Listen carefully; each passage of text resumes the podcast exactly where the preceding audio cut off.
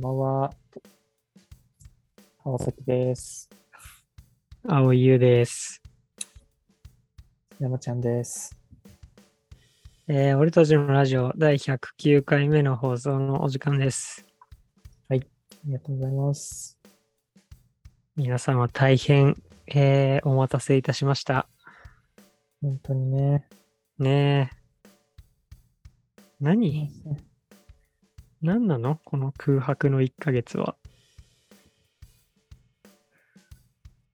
タイミング、タイミングがね、悪かったっていうことでしょ。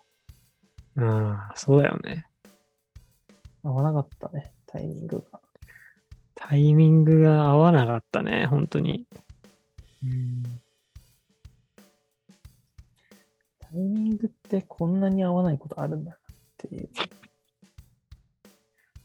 ね、本当だよね。もう二度と会わないかと思ったよね。うん。タイミング合わなすぎてね。まあうん本当にね、ね何？何があったか、何があったんですか？いや、まあ、その、今週いつ撮るっつって、うーん、木曜の夜かなとかって言って、ね、だいたいさ、決めるじゃないですか。うん。で、OK っつって、じゃあ9時からね、とか言って、いや、今週木曜だな、みたいな。楽しみだな、みたいな思って、あ、今日の夜だな、とかって思って。で、ああと2時間後だな、みたいになって、そしたらなんかちょっと今日、ちょっと帰り遅くなるわ、みたいな感じになって、連絡来たりしてね。うん。いや、じゃあ今日やめとくか、みたいな。そうだね。じゃあ土曜取る？みたいな。いやー、俺土曜ちょっといないんだよね、みたいな。出張でいないんだよね、とか言って。あ、そっか、みたいな。じゃあ来週にすっか、とかっていうのをね、3回ぐらい繰り返してたら、今日になってた。今日になってたな。まあ、気を取り直してやっていきましょうよ。そうですね。はい。ガンガン取ってこ本当に思ってる、それ。う。ラジオは大事ですから。ラジオに生かされてるみたいなとこある。やばいなぁはい。で、なんか、ミッチーが、なんか、ミッチーの面白いエピソードどうぞ。やばい振り方してるわ。下手になってないラジオ。大丈夫。下手にもなるだろう。1ヶ月空いたらさ、週1でやってたのに。もともと上手くないのに。うん。はい。で、行ってきたんでしょ？その、マナゼル出版に。そうなんですよ。ナズル出版に行ってきて、うん。いろいろ、ね、あの面白い街だったなっていうのがうん。あったので、ちょっと紹介したいなと思っておりました。はい。と思ってたら1ヶ月経っちゃうんですけれども。うん。まあ、もういいよ。分かったよ。時間の経過に関する言及はもういいから、本題に入ろ真鶴町って知ってますか？う。いや、知らないです。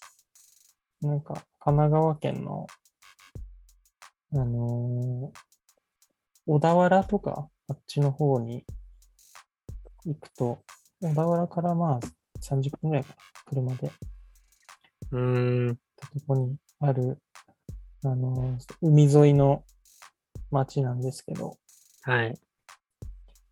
あのー真鶴がなんか有名なのって、まあ、建築やってる人とかだったら、真鶴出版とか、あのなんか富戸アーキテクチャとか、うんうんうんやってたうん。SD レビューとかも残ってたような、ね、やつが有名だから、結構知ってる人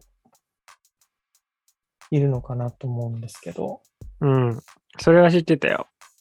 その、SD レビューのやつは見てたかね、ら。うん。そうで、まあその、ね、真鶴出版のとこに、まあ泊まり、あの、泊まれる出版社になってて、うんうん。そこ泊まって、うん。なんか、街歩きとかして、その、うん真鶴の街のこととかをうん。教えてもらったりうん。したんですけど、うん。で、真鶴がすごい面白いポイントっていうのが、うん。なんか美の条例っていう、うん。その独自の条例を作っていて、美？美、美しいの、えー、うん。美の、まあ、美の基準みたいなものを作って、うん。で、それ、なんかその、まあ、い本みたいになってるんだけど、うん。なんかそれを、その、なんかこう、開発行為を取るときには、そういう、その美の基準をちゃんと守ってくださいっていうふうに、えー、景観条例みたいなやつってこと？そうそうそう、景観あ条例。あ。あで、その景観条例なんだけど、なんかその、まあ、いわゆる一般的ななんかこう、ものではなくて、もうちょっと、はいあの、不思議な、行政の出しているものとは思えない不思議な書かれ方をしているものになっていて、あ。へえ。そうそれがですね、どん、例えば、うん。気になるな。例えば、うん。なんか、その、テーマが、うん。テーマってなんか守るべきテーマ、あの、あ、なんていうの、その、いくつかの項目か、項目が分かれてて、うん。その、えっと、例えば、まあ、場所。建築場所が、まあ、立つ場所について、はい。はい。と格付け。え？格付け？芸能人。それあの、浜ちゃんの、ドア開けて突撃するやつね。ドアの開け閉めで参加者のこうテンションが上下する番組でしょ？うん青と赤のやつじゃないの、うん。うん。で格付け、なんだっけ、格付けいいよ。もう芸能人ね。はい。格付け芸能人世界大会ね。で、その次に尺度。尺度？尺度っていうのは、すべ、えー、てのものの基準は人間である。建築はまず人間の大きさと調和した比率を持ち、次に周囲の建築を尊重しなければならない。尺度という。はいはいはい。はい。であとは調和。ハーモニーね。うんはい。これもいいよ。建築は青い海と輝く緑の自然に調和し、かつ街全体と調和しなければならない。はで次が材材料。まあ、これはあの、真鶴、あの、石とか、石が結構取れる産業として。あ。へなんか江戸城の石垣とか、真鶴の石だったらしいんですけど、え。へえ。その、まあ、美の条例の中でも、建築作るときは町の材料を生かして作らなければならないっていう、まあ、石とか、あのーそういう木材とか、うん。町のものを使いましょうみたいはい。な。で、あと装飾と芸術。うん。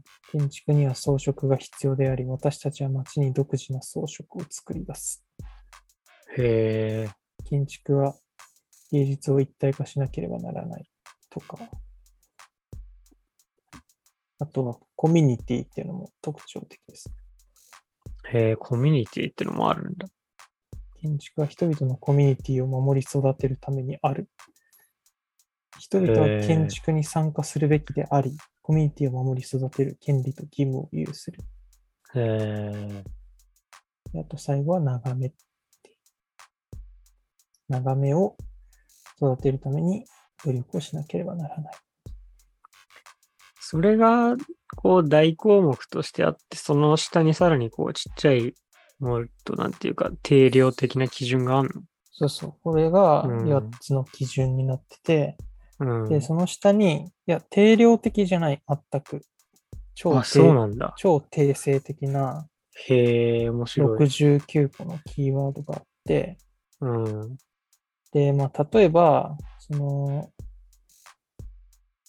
例えばですね、いわゆるさ、景観条例ってさ、なんかこう、外壁の色はマンセル値いくつみたいなそういうのあったりするよね。ああ、そうそう、そうですね。それが俺が今イメージしてたその定量的な何か。うんうんなんかね、でもその色とかは一応最後決めるときにはこういう中、その、ま、マンセル値とか、うん。そういうのはなんか出てくるらしいんだけど、うん。の美の条例の中では、あの、そこまで詳しくは書かれてなくて、多多分それは最後あの、町役場の人と話しながら、なんか出てくる資料みたいな。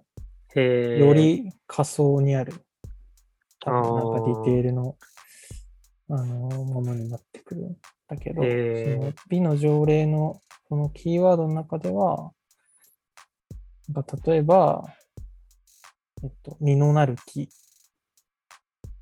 ていうキーワードがあって、まあ、真鶴は結構、柑橘とか、みかんとか、レモンの木とか、柿とか、イチジク、あ、イチジクじゃないか、ビワとか、そういうのが結構植えられていて、へで、そういうなんか人の、がさ、こう、なん、なんていうの、食べたりとか、使ったりできる木を推奨するっていう、ほまあ結構これは、その、ランドスケープとかやってると、行政の仕事とかで実のなる木って大体植えちゃいけなくて、う。あ、そうなの？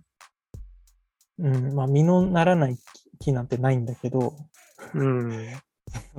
まあ、実のなる木って、まあ、特に食べれる実うん。がなる木は、なんか、その、取った取らないとか、その、誰かが取って自分のなんか、なんだろう、自分で食べ、勝手に食べちゃったりとか、うん。なんかあと、実が落ちて地面汚れるとか、なんかそういうちょっとトラブルの種になるじゃん。実があると。ああ、実だけにね。そう。あれ？うん？実のね実がある。種実があると、実だけにトラブルの種にもなっちゃう。なってしまうっていうことでしょ？そうなんですよ。うまい。と言いましたけれども。うん。うまい。な本当にうまいな。あんまり、その推奨されない。普通は。うん。でもまあ、こういう、ね、実のなる木 OK みたいな。むしろ植えてくださいって感じ。えー、もうトラブル歓迎みたいなね。そうそうそう。そうではないんじゃないの？そうな いやトラブのル、トラブルを歓迎してるわけじゃないでしまあ、あとは、ょ。うん。静かな瀬戸とかね。なんか、瀬戸道っていう、あの、細い、あのなんかね、車が通れないような、その家と家をつなぐ道みたいなのがすごいはいたくさん張りはい。巡らされてて、なんかそのイメージあるわ。あ、そうそうそう。その、すごい、人一人分しかない道幅の道みたいなのが、ね、結構あって、そういう道を大切にしましょうみたいな。えー、そういう道こそなんか人の生活というか、暮らしが現れてくる場所ですみたいな、なんかそれ結構曖昧な、曖昧な、まあ、一見曖昧な言葉というか、あー、なるほど。ななんか、ん？全然定量差のかけらもないというか、ほんとそのイメージを伝えるまあ、ただ、一個その特徴としては、パターンランゲージに基づいているというか、あの、パターンランゲージ？アレグザンダーの。へえあれから、その、基づいてるから、なんかその例みたいなのはあって、ー。なんかこういう空間、うなんか、ん。なんだろう、人だまりができるように、ちょっとこう、くくぼみをあえて作っておこうみたいなこととか。クルドサック。クルドサックなんだっけ？そういうの。わかんない。わかんないけ知っどてる、知ってるカタカナの言葉言えばいいコーナーじゃないのこれ。違うのか。違うあ、。そっか。違う。なんかある程度、こういう、まあ設計上こういう風にしておくといいと思うよみたいな。なその断面図とか平面図とかパースとかは簡単には書いてあるんだけど、うん。あくまでまあ、なんかこう、方針みたいな感じになっていて、へえ、面白い。で、そう、それがまあ30年ぐらい前、バブルが崩壊するかしないかぐらいの時に。えー、じゃあ我々が生まれた頃に生まれたってこと？あ、そう、もうちょい前かえー、な。90年、あそのあ。前後。まあ、それなんかその、当時そのリゾート開発みたいなのが盛んに行われてた時に、まあ、それに反対した人たちがいて、でその反対派のし町長がか、あの人が町長になって、まあ、こういうのが作られたみたいなんですけど、へえ。そう。で、それがまあ、今も運用されているっていう。へれえ、すごい。そう。だからまあ、街並みは、なんかその歴史的な建物がめっちゃあるとかじゃないんだけど、うん。別に、その普通に昭和とか平成の建物とかもうん。それなりにああるんだけど、なんか、なんか味のあるというか、うん温かみがある、なんかこう、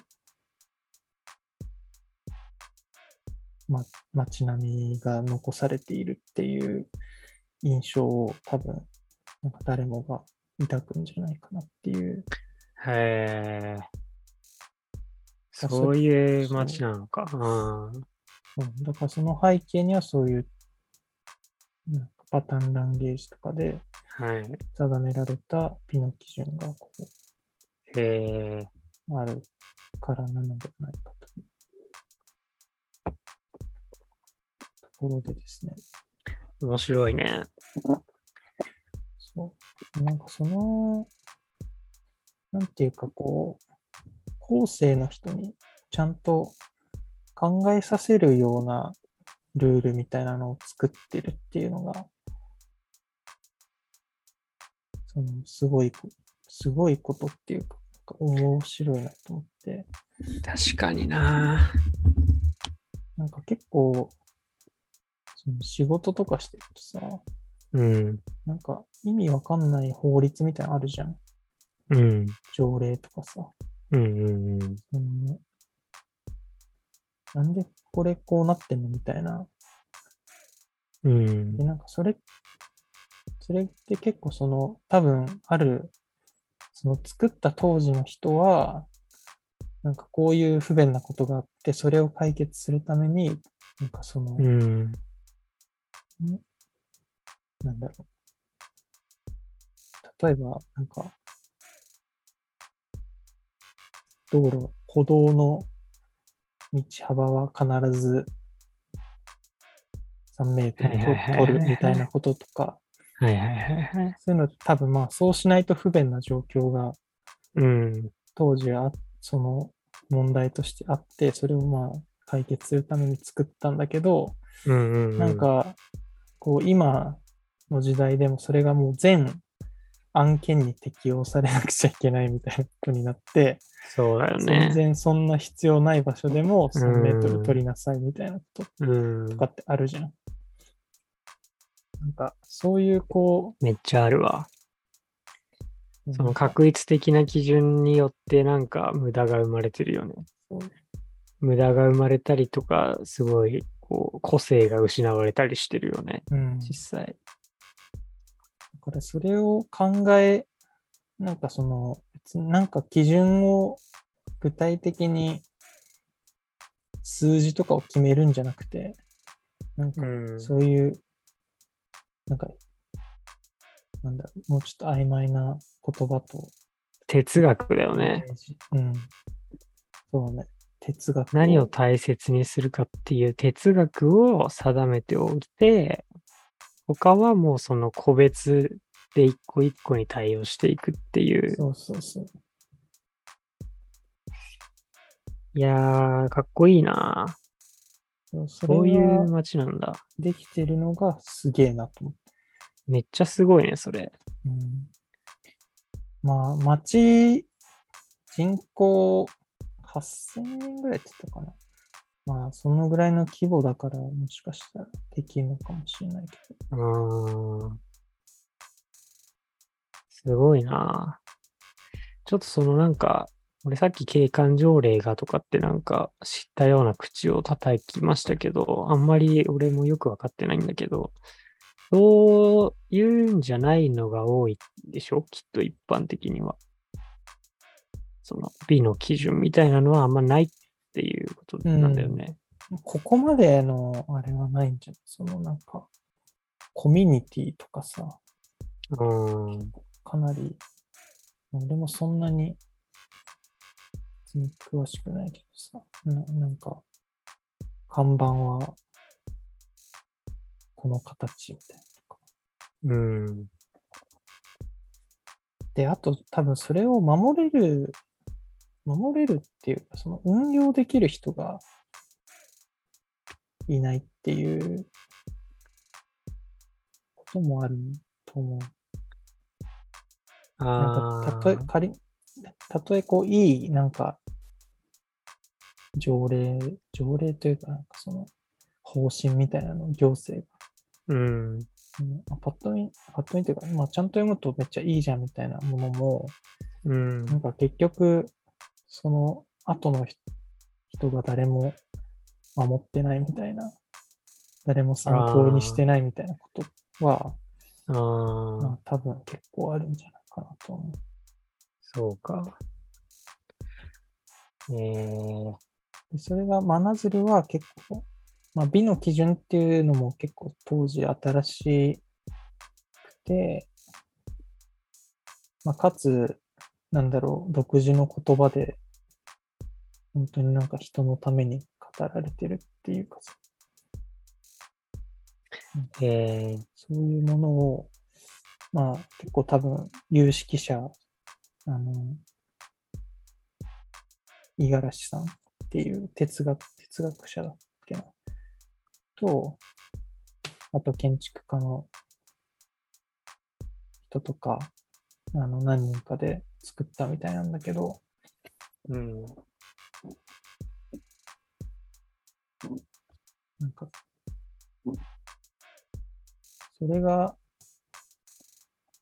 それを、かつその、次の世代の人で、なんか、結構、行政の、それを、その美の基準っていうのを気に入って、その真鶴町の役場に就職ししてきた人とかが、ちゃんとそれを自分たちで考えて運用していったみたいなとこが、まあ、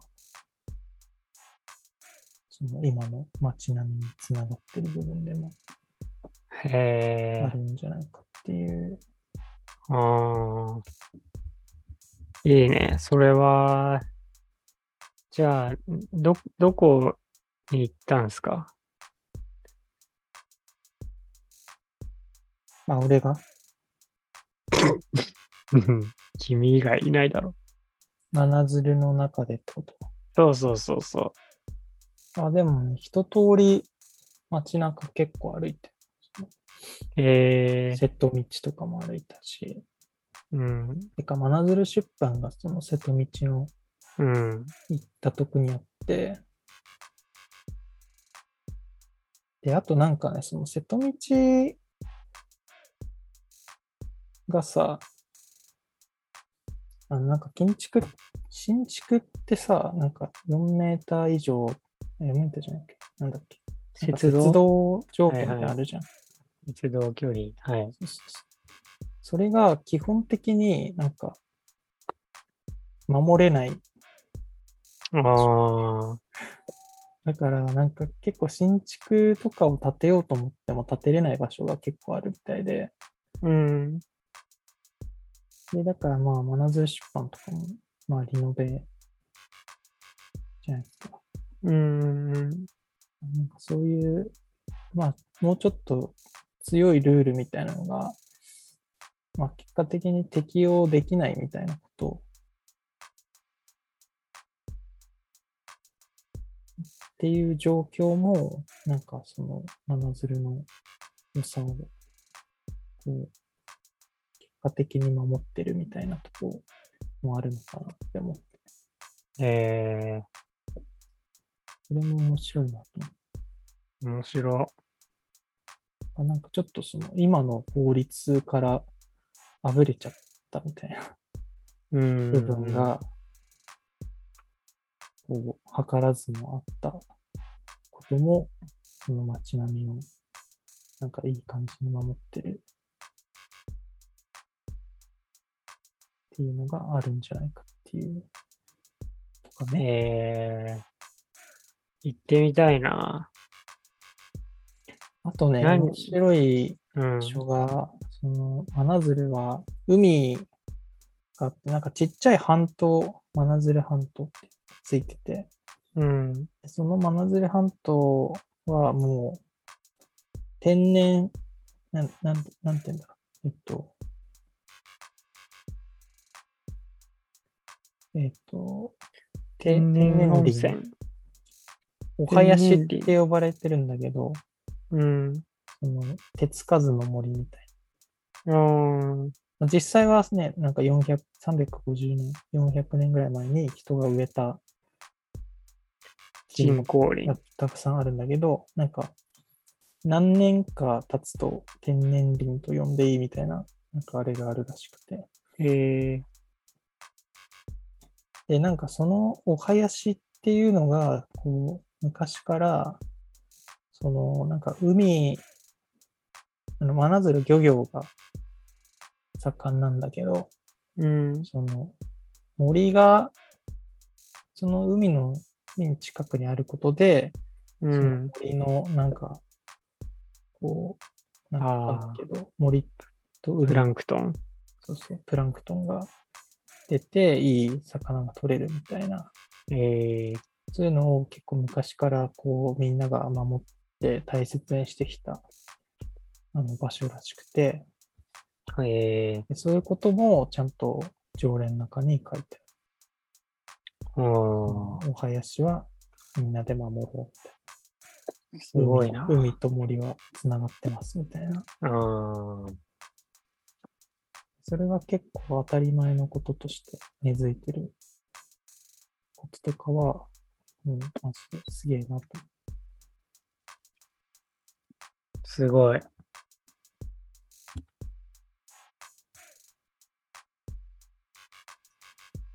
それは、なん、誰と行ったの？な会社の視察でおー、行きました。じゃあそのなんか、何？真鶴はやべえらしいぞみたいなのことで、みんなでこう、勉強しに行ったみたいな感じなんですか？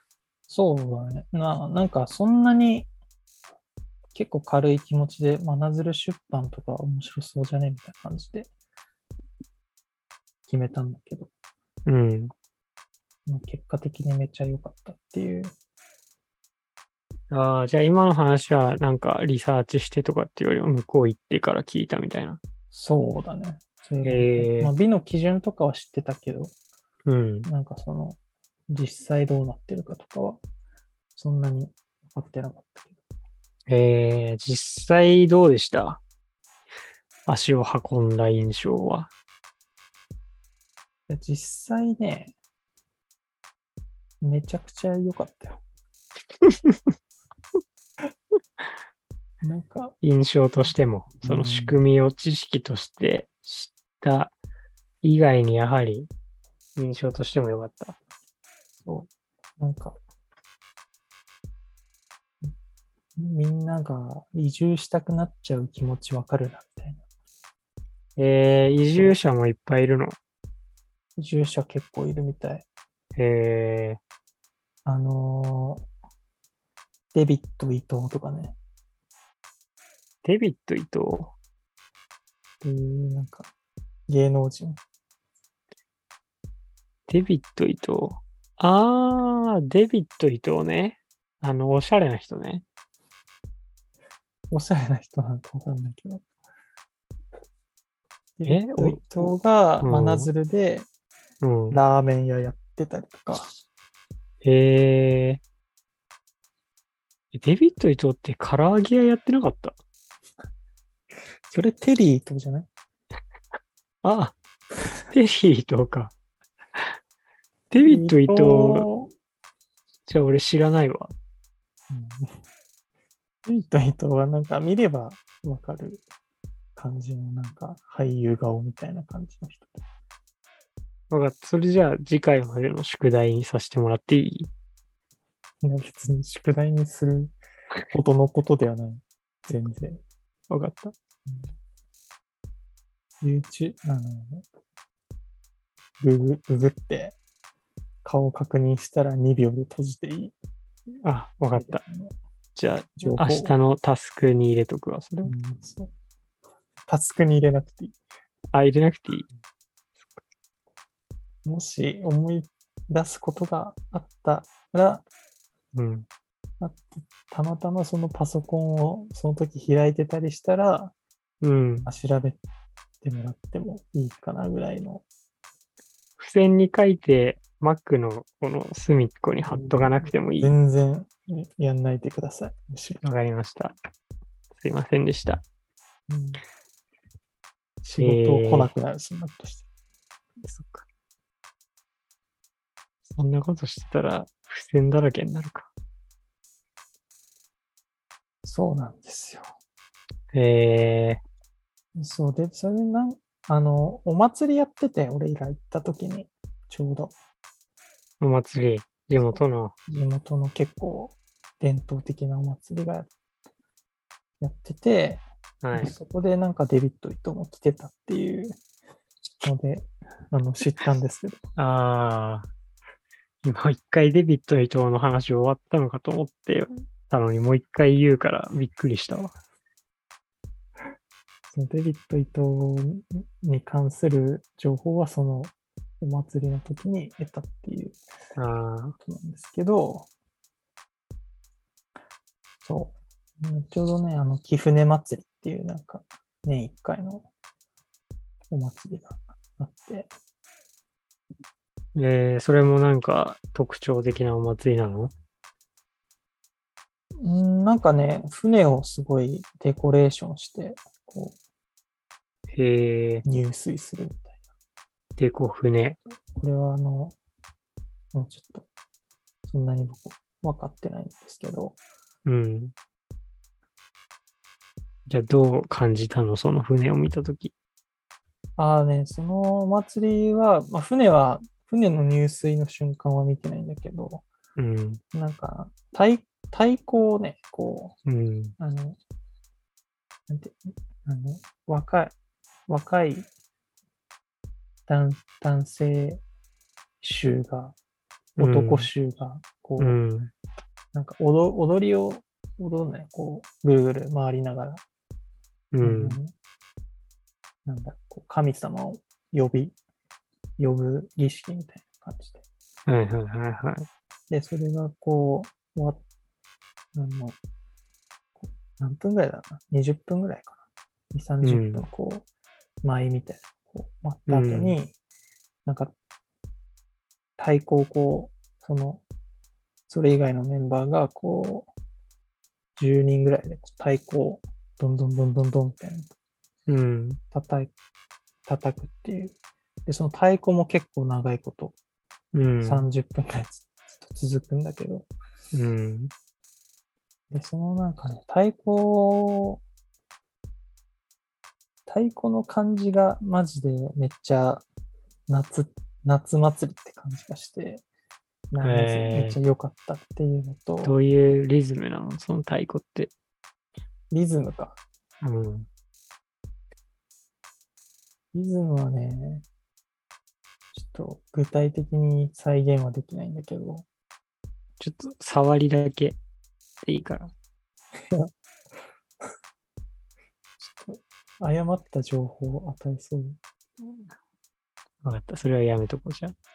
それで？んそう、なんか、あの、まあ、なんかちょっと規則性があるようで、ちょっとアレンジも、その打ち手によって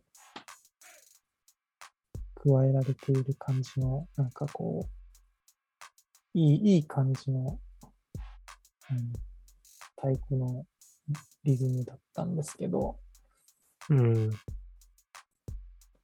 なんか、あのー結構その交代、長いからさ、交代交代で、あの、みんな叩いていくのね。まあ、30分をずっと叩きっぱなしではなく。そうそうそう。何人か、一応常に叩い、あの、叩き手は、叩き手が太鼓自体は、と、大きいの1個と、ちっちゃいのが4つぐらい置いてあって、で、それが2チームぐらいあって、え、大きいのってさ、身長よりでかいようなやつ？あ、いや、そこまでじゃない。あの、普通の大太鼓ぐらいの感じ。えっ、と、中学校の運動会の時にあ誰かが叩いてるぐらいのやつ。学校にあるぐらいの感じのやつ。あで、それを、あの交代で叩いていて、で、結構、その、なんか叩き手が、あ、うん。なんか最初ね、すごい、こう、おじいちゃんと、うんちょっとまあ、うんじずっとこの町に住んでそうなおばちゃんと、うん。なんか、ちょっと真面目そうなお兄さんみたいな感じの、で、こう叩いてて、サンバカトリオね。まあ、バカではないかもしれないけど、うん。サントリオね。うんサンマナズルトリオで、うん。まあなんかこう、まあなんか、その地元の人って感じのうん。叩いてて、で、なんかその周りにさ、なんかやんちゃな感じの、こうちょっと茶髪とか染めて、うん。なんかそこ、周りフラフラしてる。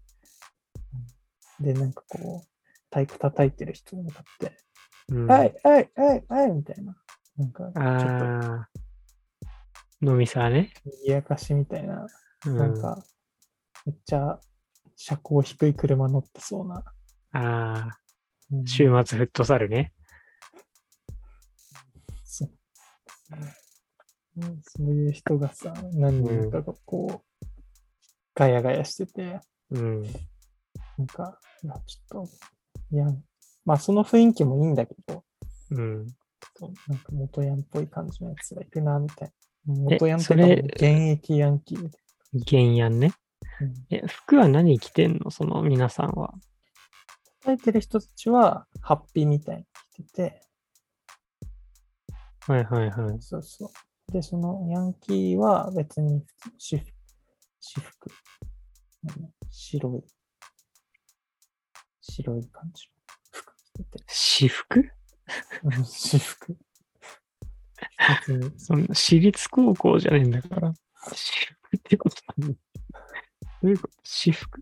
いやいや、私私服っていうか別に、その祭りの衣装とかは着てなくて、ああ、そういうこなんか、そのし太鼓の終盤になってきたときに、その、周りでガヤガヤしてたやつらが、と。うなんん。か、その、後ろ側に回って、なんか、こう、太鼓の人たちの方を覗き込んで、うん。なんか、見るに見かねたのか、なんかこう、うん変われみたいな感じで、こう、バチを持ち始めて、はいはいはい。なんか、こういう乱入するみたいな感じなのかみたいなうんうんうん。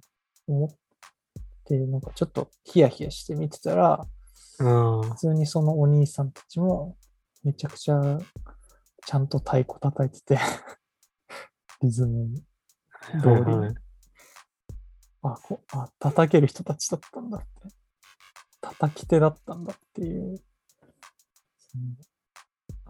なんか、こう、全然、なんだろう、祭りでつながってる感みたいなさ。ああ、なるほど。一見、一見、その、私服の、なんかヤンキーがちょっと混じっちゃったみたいなことなのかなってヒヤヒヤしてたわけだ、ミッチーは。全本当になんかさ、ただのガヤ的な人たちだと思ってたはいはいはいはい。実際はめっちゃ太鼓叩ける、あの、ガチの叩き手の人で、うん。そのなんかこう、街をちゃんと愛してる感じがああ、いけてるね。良かったなと。それはなんかそういう演出なの？演出っつうか、ルールっつうか、あの、その演出、そのなんかヤンキー部分じゃなくて、その、一人が叩き切るんじゃなくて、途中でこう若い衆に変わるみたいな、なんていうか、慣習なのかな。多分普通に叩ける、まあなんかあんじゃない？その、真鶴太鼓、太鼓団みたいなのが。うん。で、こう、なんか練習し、子供の時からこう入ってる人たちうんと。かなんだと思うんだけど、そういう人が多分、こう、みんな集まってきてて、で、まあなんか最初に叩く人はってなってるけど、多分なんかこうランダムに叩ける、なんか誰が叩けるかって多分分かってるから、みんな、あの、お互い。ああ。だから多分、おなんか、お前次行けみたいなことを言って、こう、変わる人もいるし、その、次俺、俺みたいな感じで、こへえ。う、叩く人もいるし、まあ、それが、なんかどういうあれで入れ替わってんのかとかわかんないんだけど、なんかすごい。自然と、こできちゃうんだ。う、そえー、かっけえ。う、めっちゃかっこいいなと思って、ああ、共有、共有されてるっていうか、いや、ちょっとその言い方はあんまかっこよくないから、なかったことにするけど、みんな知ってんだ、それを。そう。へえ。で、それがね、しかもなんかいろんな、なんか、めっちゃギャルっぽい女の子とかも、なんか、ちょっと最初恥ずかしがってたんだけど、うん。あちょっと、あの、蝶みたいな人にうん。バチを持たされて、うん。そのなんか、いやいや、こう、太鼓の前に座って、うん。でも、ちょっと照れる感じ見せながらも、うん。めっちゃちゃんと叩くみたいな。もう、なんか、スカートの裾破くみたいな。うんそこまではしてないけど、ああ、スカートの裾をまあ破くぐらいの勢いで、うちゃんん。とその狂うことなくへえ、すげえ。染みついてんだろうな、みたいな。ああ、もう、流れてんだ。そのリズムがみんなの中に。結構すごいことだなと思って。めっちゃ良かった、それ。いいね。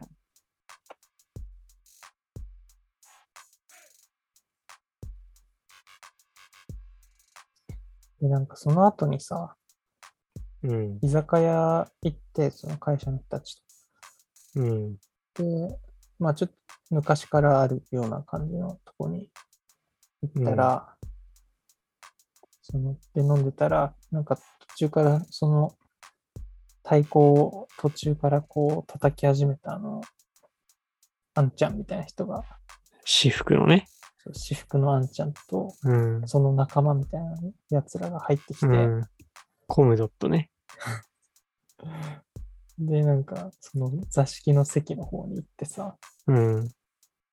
まあなんかその祭り初日だったんだけど、なんかもう打ち上げみたいな、うん。1日目の打ち上げみたいなのがこう始まってて、うん。えいえいえいえいえいえいはははははははみたいな、うん。なんか、そのなんかこう、で、それがもうずっと20分ぐらい、その言葉を何一つ交わしてないんだけど、ああ。なんか異性と、なんかこう、ういみたいなか言葉だけでうんコミュニケーションできてる感じみたいな。なんか、すごいね一通りこう、20分ぐらいそのテンションで、へえ。なんか騒いで、うん。じゃあまた明日もあるんでとか言って出ていくって。え？喋んないの？ほとんど喋ってない。声出しして。うん。ないんかね、お前、お前あれだよな。あれだぜ、あれだぜ、うえーみたいな。へえ。なんかそういうレベル。本当にはいはいはいはい。お前とか、あれとか、うん。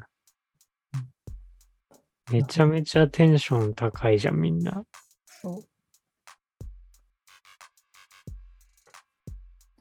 それをやって、でもうすぐ帰んの？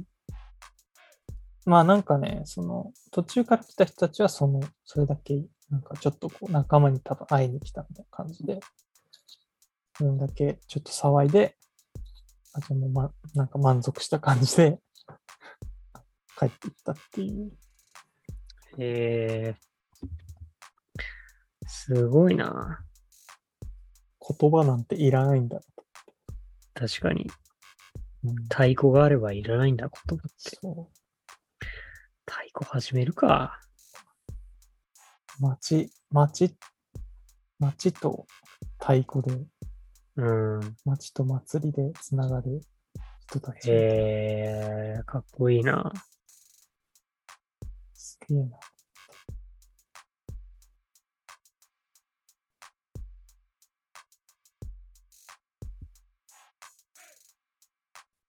なるほど。うん。めっちゃ良かったです。それも。いいね。何日間かあるんじゃ、お祭りはじゃあ。そうね。前夜祭で、その、舞、あの神社の前で、あ舞と太鼓があって、うん。でなんか多分そのみこしみたいなのが、次になると、その次の日、2日間ある。えー、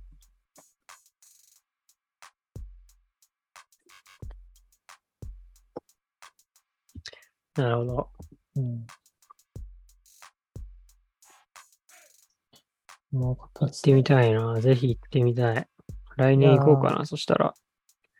いや、ぜひ行ってほしいですね。え、一緒に行こうよ。あ、いいよ。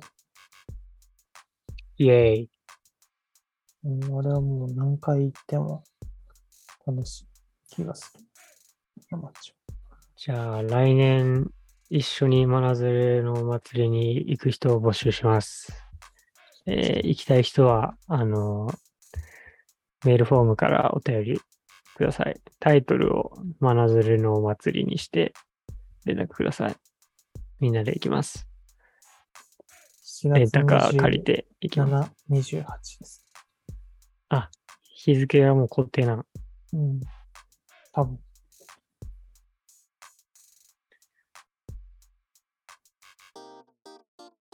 というわけで、はい。えー俺たちのラジオ100第109回いかがだったでしょうか？どうだったでしょうか？えー、ミッチーの真鶴に行ったね、えーエピソードで、みんなでぜひ行きたいですね。ね、はい。行きましょう。はい。あーあとなんか告知ありますか？告知はですね、えーっと、来月の頭ぐらいにですね、うん。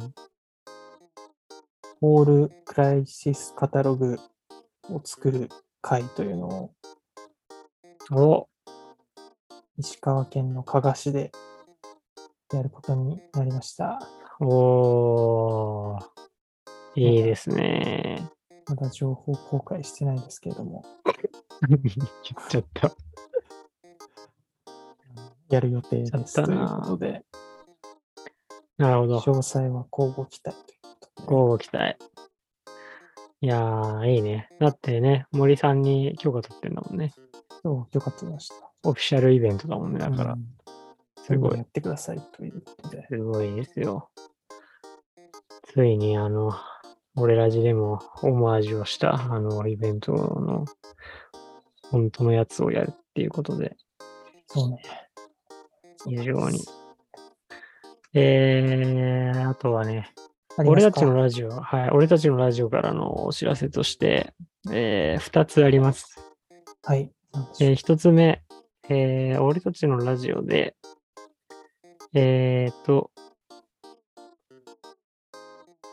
アンデパンダンテに申し込みました。お申し込みました。何その言い方。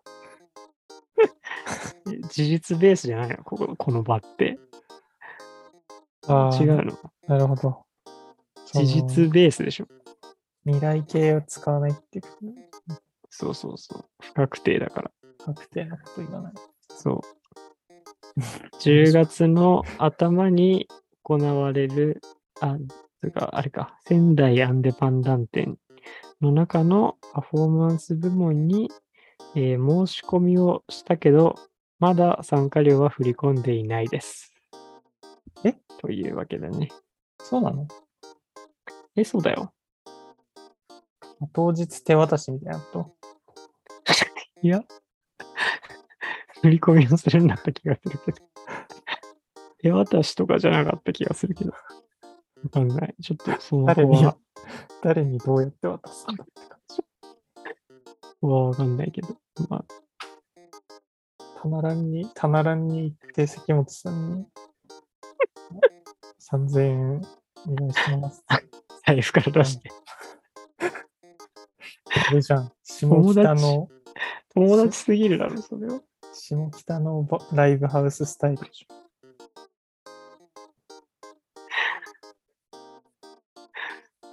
そう。チケット乗ればね、あとあるから。いや、ちょっとね、あの、申し込み、あの、気合入りすぎて、申し込み開始してから割とすぐね、申し込んだんだよね、俺。で、ちょっと今振り込んでないって言ったんだけど、多分振り込んだの覚えてないから、まだだと思うんだけど、なんか、いつまでに振り込みとかそういうのもね、ちょっと今忘れちゃってるんで、あの、この後確認して、うん確認した結果は、あの、LINE しておきます。うん。まあ、大よろしくお丈夫でしょ願いします。はい。まあ、それが一つ。もう一つ。う。はい。えーもう一つね、新プロジェクト、えー俺たちのラジオ、始動しました。えーそれがですね、あの、俺ラジの、まジンですね。俺ラジのジンを作ります。俺ら人。俺らジン。えー、仮タイトルはね、マガジンヌードおお。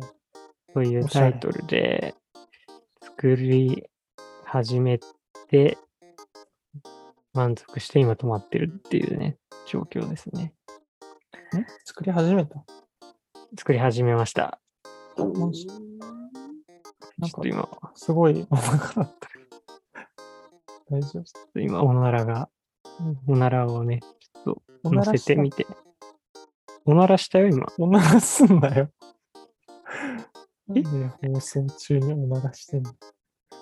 お なら出るだろう。お前、俺に人間をやめろって言ってんのと一緒だぞ、それは。おならはギリ我慢できるだろいや、無理だった。マジで無理だった、今のは。う。初めてだよ、さすがに。え？俺ら実史上初めてじゃない？おならした人は。そうかな。おならした回。もうなんか、そう、いや、俺、さっきからさ、そう、珍しく僕ちょっと今、あの、お盆休みで、あの、いいことに、ちょっとアルコールを摂取してる。から、そうアルコール摂取するとおなら出んのか、違う違う、アルコール摂取すると、おならを収録中にしてはいけないという、ああの、ー。そういうストッパーがもお前。タガがう外れちゃってる。バカに、バカになった。バカになってる。やばいな。何をしでかすかわからないです。だから今、俺ほはろ酔いだしかも飲んでんの。そう、白いサワ大パンパーセント1年生が飲んでるやつー、大学1年生が、ね、ドキドキ、ドキドキしながら、ドキドキしながら女子の先輩とかにドキドキしながら飲むドリンクなんだけど。まあ、それはいいとして、そう、もう、まあ、作り始めました。いやー、これね、思いのほかね、いいのになりそうなんですよね。マジ。そうそうそう。まあ、こちょっとその、もしかしたら最近俺ラジオ聞き始めた人はね、知らないかもしれないんですけど、うん。もともと俺たちのラジオっていうのは、あの、ミッチーと僕が、えー大学3年の時なんで、2014年ですね、に、最初2人で雑誌を作ろうっていう話をしていたところから始まった企画なんですよね。そうだね、そういえば。そうそうそう。あのー雑誌を作ってたら、めちゃくちゃイケてるんじゃないかっていう風にね、あの時に僕とミッチーの、まあ、心がシンクロして、まあ、じゃあ明日 Mac に集合っつうことでね、Mac に集合したんだよね。うん。あれ？違うっけ？マックだっけ？吉川んちじゃないっけ？あ、俺んちだっけ？じゃあ俺んちに集合したんだよね。で、いろいろこう打ち合わせをして、こんな企画をやったらいいんじゃないかとか、ね、うん。やって、打ち合わせを2回目かな、3回目ぐらいのところで、気づいたんだよね。これは無理だっていう。そうね。そう、エネルギーがか。かりすぎるっていう。そう。なんか、エネルギーがかかりすぎるっていうのと、なんかもう、何もできなさすぎて、自分たちが。何も知らなすぎて、雑誌って作れないじゃんっていう、めちゃくちゃ情けない結論に至ったんだよね、その時。うんそう雑誌って作りたいけど、実は作れないんだっていうことに気づいて、その時は一回頓挫して、ただ、雑誌は作れないけど、喋ったものがそのままコンテンツになる、ポッドキャストならできるんじゃないか、ポッドキャストじゃないか、ツイキャスか。ツイキャスならできるんじゃないかっていうことで、あの生配信を始めたっていう経緯だったよね。そうですね。そうそうそう。だったんですけど、それをまあ100回とかってやった時に気づいたのが、なんかまあ、ね、中身のない回もあるけど、割と面白い話をしてる回もあったなっていうことに気づいて、ちょっとね、あの、いろいろこう、過去のものをね、まとめたりとか、ちょっと文字起こしとかをしたら、結構面白い話がね、あるんですよ。うん。で、それをなんかこう、ある程度まとめていったら、まあ雑誌ではないけど、ちょっとこう、ジンとかにはうん。なるんじゃないかなっていうふうに思ってて、ちょっとそれを今、埋めております。なるほど。はいそこまで、そこまで進んでいた。そうなんですよ。僕は相談せずにね、勝手に進めるっていうのが好きなんで、言ってるんですよね。有名だかはい。で、まあ、やっぱりその、ツイキャスもそうですし、Spotify も、結局、まあ、プラットフォームにね、依存してるメディアなんで、まあ、サービスが終了したら、それこそ聞けなくなっちゃうじゃないら。ですか。どこにも残んないっていうのは悲しいんで、やっぱり、まあ、将来ね、まあ、川崎光義くんが、まあ、偉人になった時に、えー川崎光義研究を、まあ、未来のね、あの、若人たちが行うときに、こう、あ見つけ出すことができる、その文献がやっぱり残っている必要があるんで、うん。まあここまでね、見据えて、記録を残していこうと、書物に。うん。そういったモチベーションによって動いてます。よろしくお願いします。素晴らしい。はい。じゃあ、2023年にはね、出したいなと思ってます。僕も、大ポケ本を、鋭意、構想中なんで、お2023年には出したいと思ってます。今2022年だよね。うんそうだよね。本作るの時間がかかるから。うんじゃあ、というわけで告知終わりです。ありがとうございました。はい。いやー、久しぶりのオレラジでしたね。そうだね。もうさ、エアコンをさ、切って収録始めたんだよ。なんか音が乗っちゃうかなと思って。途中からもう汗止まんなくてさ、暑いやん。気づいた？ピーっていう音。あの、なんか鳴ってたような気もした。そう、エアコンの、ね、真下みたいなね、位置に机があるからね、ちょっと耐えきれなくて今、エアコンつけました。いやー、そういう感じですかね。うん。あと、ちょっとね、石積みワークショップの話とかもね、まあしたかったんだけど、それはちょっと次回しようか。うん。気になります。えー、次回石積みワークショップの話で、はい。はい。じゃあ、ありがとうございました。はい、ありがとうございました。はい。はーい。さよなら。おやすみなさい。